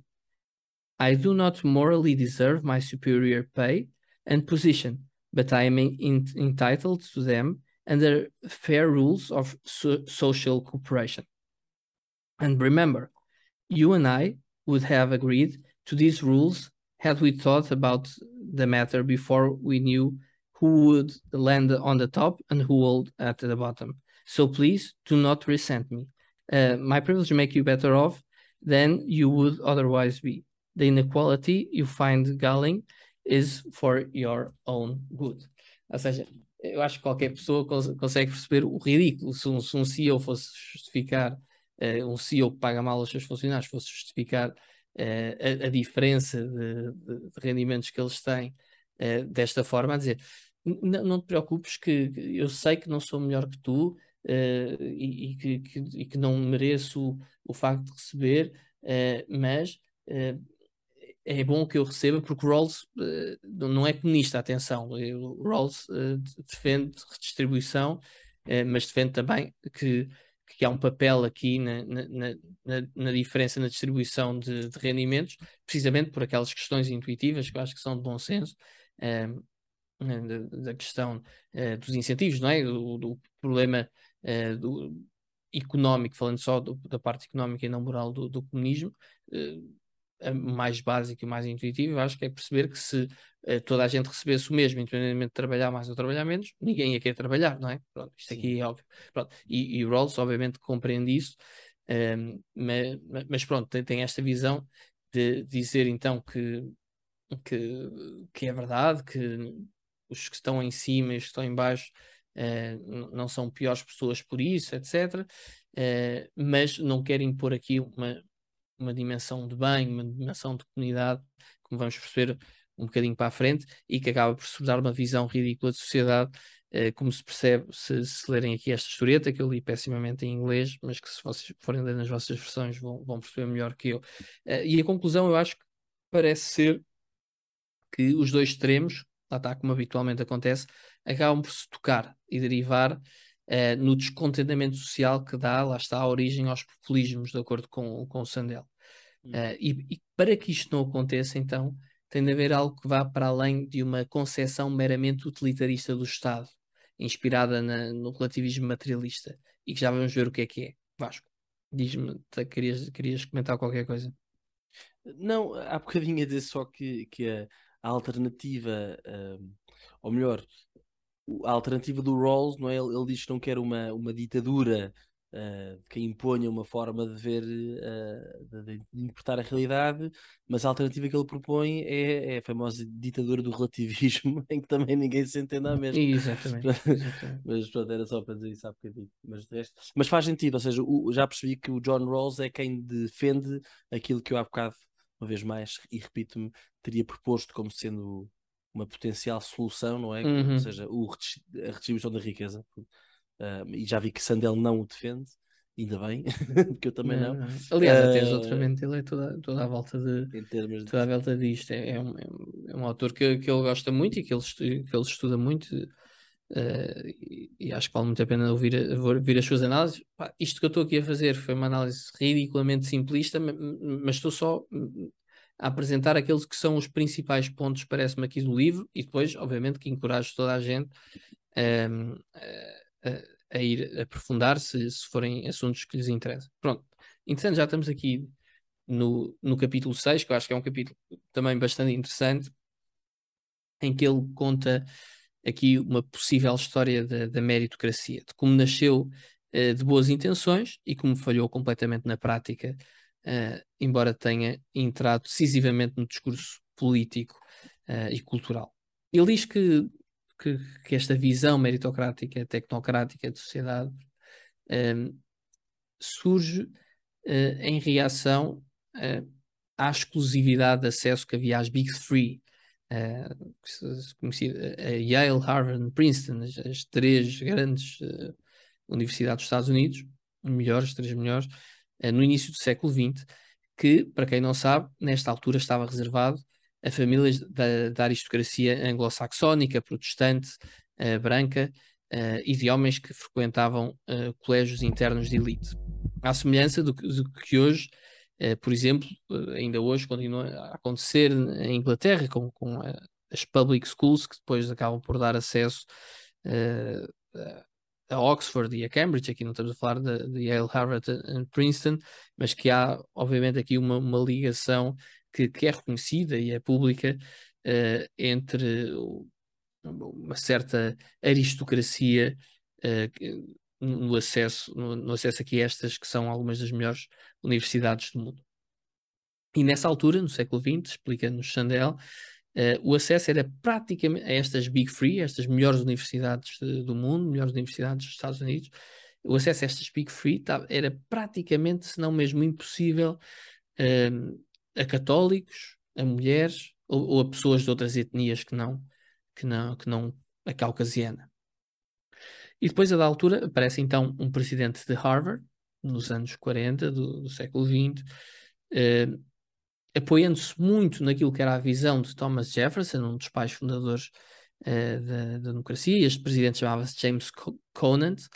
Eh, ele começou a tentar combater isto, começou a tentar alterar o acesso à faculdade, permitindo que entrassem, a ideia dele era permitir que entrassem os melhores, independentemente da classe social a que pertencessem apesar de ter deixado lugar em 1950 e, e pouco tenha mudado, a verdade é que o discurso eh, manteve-se e, a admissão passou a ser feita não com base na, na família a que pertencia, no facto de ser parte de uma certa aristocracia, mas passou a ser feita através dos famosos SATs, é? que, são, que são testes que supostamente avaliam apenas a inteligência nativa eh, para não beneficiar os mais afluentes uh, que puderam andar nos melhores colégios.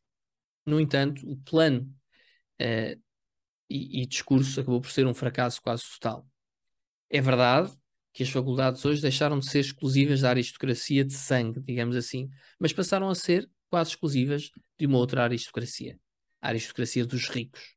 Apesar de existirem pessoas de várias raças, religiões e as mulheres terem igual acesso, a verdade é que ainda hoje só têm acesso a estas melhores faculdades do mundo, os mais ricos e os filhos do, dos alunos. E o acontece, este talvez, talvez só tem acesso, seja um bocadinho, ou seja, na, na sua grande maioria tem acesso a essas pessoas, não é? sim, sim. Se só, só tem, acesso, era, era aqui um, um, um, abuso de expressão. Uh, mas ele mostra mesmo por dados concretos que 99 se calhar ou 90%, não tem agora presente, 90% das pessoas que entram é, é, tem precisamente a ver com o facto de serem ricas.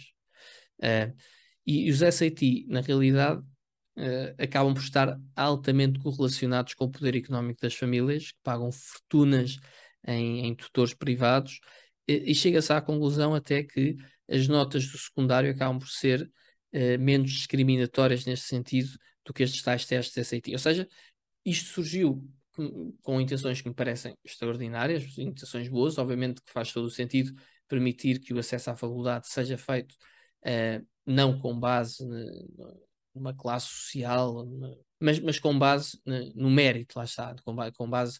Uh, não, não é um mérito, lá está, porque o mérito depois é, é aquele, aquele que acaba por criticar, uh, mas, mas, mas, mas com base naqueles para os quais a faculdade está mais detalhada, mais bem desenhada. Pronto. É, mérito depois acaba por ser aqui uma palavra perigosa, quase uma palavra não, não grata. É, mas, mas isto só para dizer que este, isto é muito interessante. Ele diz que a meritocracia surge com o melhor das intenções, precisamente para dar lugar uh, uh, àqueles que mais merecem e não àqueles que, por um motivo de serem aristocracia, de serem ricos, for, terem acesso. Infelizmente, lá está acabou por não funcionar, porque hoje o que acontece nestas faculdades é que uh, o melhor uh, indicador de que vai ser aceito ou não, ou, ou melhor, pondo de outra forma, uh, está mais correlacionado a capacidade de entrar para estas faculdades com o teu poder económico do que com, qual, com qualquer outro fator. É, hoje é isso que acontece. E acresce outro problema. Mesmo depois de entrarem nas melhores universidades, eh, os alunos continuam viciados eh, na adrenalina que esta hipercompetição proporciona e levam os hábitos de competição individualista ao extremo, ao ponto de uh, as centenas de clubes que existem em cada uma destas universidades, da Ivy League, das Big Three, o que for, as centenas de clubes uh, orgulharem-se de serem ultra seletivos.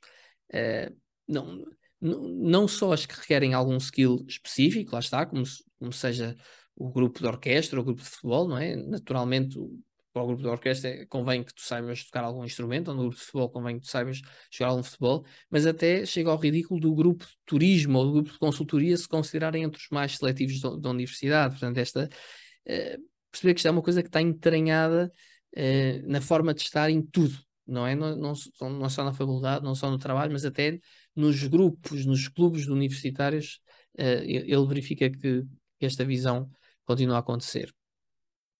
E, ele, e depois acresce que, como, se, como já se está a prever, uh, e como nós sabemos todos, acresce que esta paranoia meritocrática acaba por ter efeitos desastrosos na família. Eu, eu queria citar aqui uh, a página 177. Ele diz que uh, prosperous parents are able to give their kids a powerful boost in the the bid for admission to elite college, but often at the cost of transforming their high school years into a high stress, anxiety ridden, sleep deprived gauntlet of advanced placement course, uh, test prep tutoring, sports training, dance and music lessons, and a, a myriad of extracurricular and public service activities, often under the advice and tutelage of private admissions consultants whose fees can cost more than four years at Yale. Some of these consultants advise parents to seek disability diagnosis for their children to get them extra time to standardize tests, os SAT. In one wealthy Connecticut suburb, 18% of students receive such diagnosis, more than six times the national average. Other consultants specialized in creating customized summer foreign travel programs designed to produce compelling footer for college application essays. Ou seja, ele dá aqui uma série de exemplos de, do, do, ridículo a que chega esta paranoia à, à volta de, de, da preparação para, para, as, para as Ivy Leagues, para, para as melhores universidades do mundo. Se, se eu bem percebi, acho que foi nesse exemplo de Connecticut, quase 20% das pessoas pá, têm, têm algum tipo de, de problema cognitivo para terem mais tempo para estudar. É Exatamente. Espetacular. É, imagino que seja estas coisas de, de, ser, estes diagnósticos agora que existem, de, de, de serem como é que aquelas attention disorders uh, sim, sim. E, e, hiperatividade e não sei o quê. Pronto, quer dizer, vão, vão psicólogos específicos e, e quer dizer, há, há, todo um esquema, há todo, quase uma economia paralela uh, sobre as entradas na, nas faculdades. Uh, e quer dizer, depois. Sabe, só, só uma parte, isso é, ou seja, obviamente estás aí a falar numa.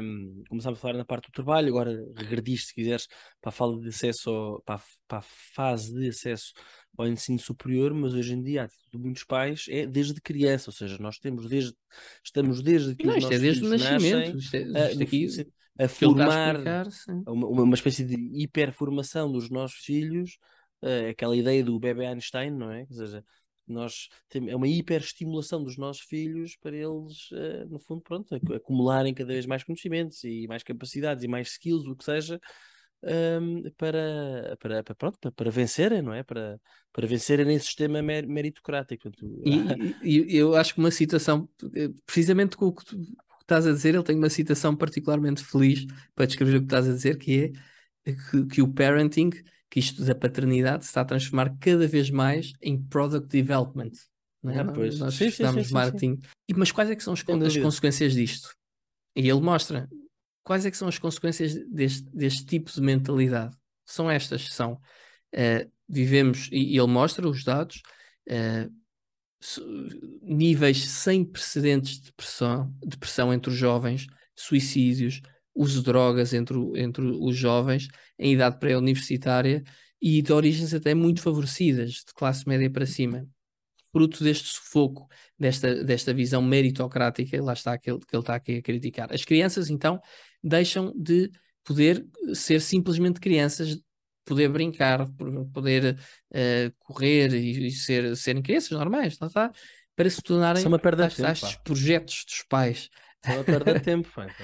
Mas há, é, é que é preciso perceber isto: é que os pais fazem isto com o melhor das intenções, não é? Querem garantir um bom futuro aos filhos, mas eh, lá está, esta visão errada de sociedade acaba por alimentar um ciclo vicioso, um ambiente tóxico, eh, que acaba por se alimentar a si, a si própria. Eh, com, com, a destruição das famílias, em particular com mas, a sanidade mental das crianças. Oh Bernardo, repara numa coisa, não, não querendo desviar aqui o assunto, acabaste de falar os pais com melhor de intenções, mas olham para os filhos como um projeto, não é? Uh, e, e, repara que ter um projeto para os filhos é precisamente o contrário de aceitar os filhos como um dom, não é? Que é também, como dizíamos ao início, não é? Ou seja, reconhecer aquilo que é o nosso sucesso, o nosso mérito, como fruto essencialmente do dom, da graça ou da sorte.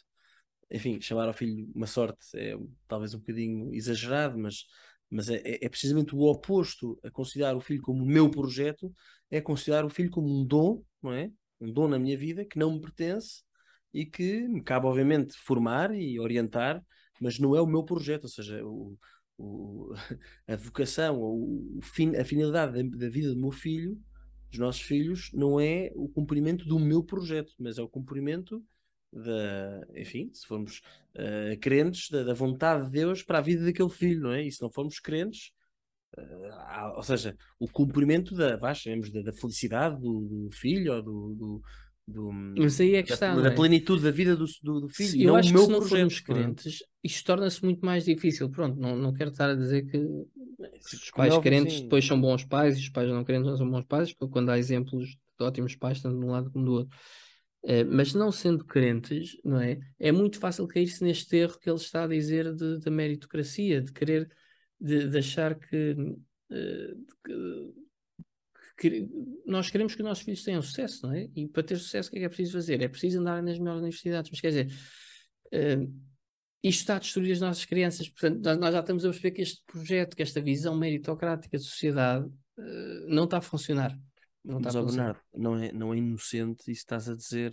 Ou seja, para quem não é crente, tu já tiveste grandes, já, houve grandes sistemas, uh, enfim, ateus ou até anti, anti-religião, anti-cristãos, mas que eram essencialmente, um, de, de, enfim, chamemos socialistas ou comunistas, em que a ideia de mérito é uma ideia de, em que a ideia de, de distribuição um, agressiva, se quisermos, é, é, é, a ordem, não é? É a lei.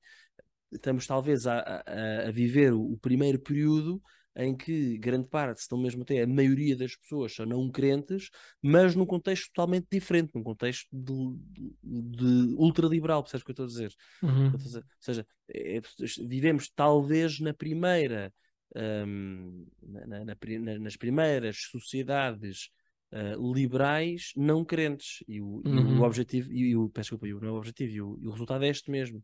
Estás aqui, a, obviamente, a expor muito bem, não é? Ou seja, se, se, se me é dado, se me é dada a possibilidade de um, fazer disparar o talento e o, o mérito do meu filho, então que esse seja o projeto da minha vida, não é? Até Exatamente. para eu não ficar mal na fotografia, eu pai. Exatamente, exatamente. É, Percebe-se, lá está. Ele tem depois uma solução aqui para, para o ingresso nas faculdades, quer dizer, uh, posso partilhar, que é uma coisa simples de explicar. Ele diz que em vez de ser com os SAT, ele diz que uh, basicamente há duas mil vagas nestas melhores faculdades do mundo e há dezenas de milhares de, de candidatos para, para estas duas mil vagas. Ele diz que se devia, o que se devia fazer era reduzir de, de, destes dezenas de milhares, aqueles que de facto têm talento académico, não é? Porque acho que não é vergonha nenhuma. Algumas pessoas têm mais capacidade intelectual do que outras, isso, eh, isso não, não é problema nenhum. Não, não são melhores ou piores pessoas por causa disso. Então ele diz reduzir desses dezenas de milhares para aqueles que de facto têm talento académico e depois, entre estes que têm talento académico, uh, sortear as tais 2 mil vagas que existem. Porque, de facto, entre eles vai ser sempre muito difícil conseguir uh, distinguir quais é que são mesmo os melhores e quais é que são os piores. Uh, e, e, o que vai acontecer é isto que já está a acontecer: é aqueles que de facto os pais têm capacidade para pagar sistemas de tutoria caríssimos, mais caros quase do, do que a faculdade inteira, acabam por estar preparados ali ao detalhe para, para, para aquilo que as faculdades procuram, com consultores próprios para, para entrar na faculdade. Os outros que são mais pobres até podem ser tão inteligentes, mas não estão preparados para a especificidade dos testes que, que, as faculdades preparam, ou para os ensaios que as faculdades querem, ou para a entrevista que a, faculdade faz, estão menos preparados porque não têm acesso aos mesmos recursos que os outros têm. Portanto, ele diz que para estes que claramente estão todos ao mesmo nível, ou, ou de forma grossa estão ao mesmo nível, devia ser por sorteio. Pronto, é, é, é a solução dele. Ou seja, mas, uma aleatoriedade mas... que à partida Uh, não sei se ele, imagino que ele também não, suporta se, se todos são tão merecedores, não é? Sim, se todos sim, são sim. tão merecedores, uh, vamos distribuir à sorte. Pronto, é um bocado a lógica dele. Mas lá está, isto aqui é uma coisa muito pequenina, porque isto é só o primeiro passo para uma mudança que tem de ser social, uma mudança que tem de ser cultural, não é? Da forma como encaramos o sucesso, sobre o valor que damos às diferentes profissões. Uh, há, há, sobranceria de se achar que determinadas pessoas têm um estatuto diferente, aquela pseudonice daquela mentalidade socialista, mas que também existe entre alguma direita, defender que toda a gente tem de ir para a faculdade, algo que todos sabemos ser impossível, não é? Num, num mundo hipotético de, uh, dessa gente que acha que tem de haver 100% de, de, acesso à faculdade, quer dizer, se todas as profissões são, se todas as pessoas são gestores e engenheiros e doutores, e, eh, quer dizer, as profissões técnicas onde é que estão? E, e, e a pessoa que tira, uh, a pessoa das limpezas, a pessoa do lixo, quer dizer, a forma de se olhar para, para, as diferentes profissões é que tem de mudar. Não, se, não, não, é a profissão que as pessoas fazem. Isto, isto percebe-se. Percebe-se que é, que é uma questão mais Sim. cultural do que propriamente da locação de, de profissões. É, de... Tem um bocadinho a ver, Bernardo, há bocado davas o exemplo não é, do, do jogador de basquetebol, ou poderíamos em Portugal falaríamos mais do jogador de futebol, não é o valor que damos a um jogador de futebol e agora deste o exemplo de uma pessoa que recolhe o lixo, ou há bocado aí o exemplo dos camionistas que transportam os bens de um lado para o outro, é? ou seja, com, com, com que base é que nós somos capazes de dizer que o trabalho do futebolista, do basquetebolista, ou até, se quiseres, de um, um diretor, de um, de um, administrador, com que base é que podemos dizer que esse trabalho é mais digno do que o trabalho de quem, uh, de quem recolhe o lixo, de quem é professor na escola, de quem é. qualquer coisa, não estou a equivaler a estas, estas profissões, estou a dizer assim um bocadinho ao calhas, uh, de uma pessoa que vem uh, do, do perito do gás, uh, do eletricista, com, com, que base é que podemos dizer que determinado trabalho é mais digno do que o outro e, sobretudo, usar como racional dessa atribuição de, de, de, valor aquilo que é o rendimento, não é? E eu, eu percebo perfeitamente o que estás a dizer e acho que é, é particularmente, uma vez mais, isto é sempre, acho que temos sempre que, que, que, que depois nivelar aqui a, a, os, os, nossos argumentos, ou pelo menos eu os meus, que é, não estou a dizer que um eletricista deve receber o mesmo do que um, um, um jogador um jogador de futebol, de uma equipa da Primeira Liga. Não, é? não estou a dizer isso, não é? Mas o que eu estou a dizer é que o trabalho um, deve ser reconhecido que o trabalho, tanto um como o outro, é, é, é tem, é mesmo. tem um é valor é, que não é comparável. Não é comparável. Ou seja, tem, tem, tem todo o valor, percebes o que eu estou a dizer? Ambos têm todo o valor. Mas isso depois também levanta algumas questões quanto à retribuição daqueles Tem o mesmo valor, tem a mesma dignidade, ou seja, estamos a falar de conceitos. Dignidade, era essa a palavra, dignidade, desculpa. Tem que valor é dignidade. Sim, sim. Estamos aqui a falar de conceitos que são abstratos, foram retirados de, desta visão técnica, desta visão meritocrática. Estás a ver, há bocadinho estás a perguntar como é que se liga uma coisa à outra, está, está ligada desta forma. É, estas, estas visões de justiça, de moralidade, de bem, de verdade, eh, de dignidade da pessoa humana, foi tudo coisas que, no, que, que a nossa visão técnica, que a nossa visão meritocrática eh, de sociedade acabou por, por excluir, por, por, achar que são coisas ambíguas, coisas que não se podem, que, que geram discussão, geram discórdia, então não se pode discutir. É, é, é, abandonar o pensamento filosófico. E de facto a solução está precisamente em retornar, em regressar a estes valores, a estas tradições, Uh, estes, estes conceitos que são filosóficos parecem que não, não são técnicos, não, não dá para fazer uma equação a dizer uh, raiz quadrada da dignidade, mas que é de facto esta a solução. Acaba aqui a primeira parte deste episódio sobre o livro da Tirania do Mérito. A segunda parte será publicada em breve. E até lá, que as vossas vidas sejam uma procura por aquilo que é bom, belo e verdadeiro. Até à próxima.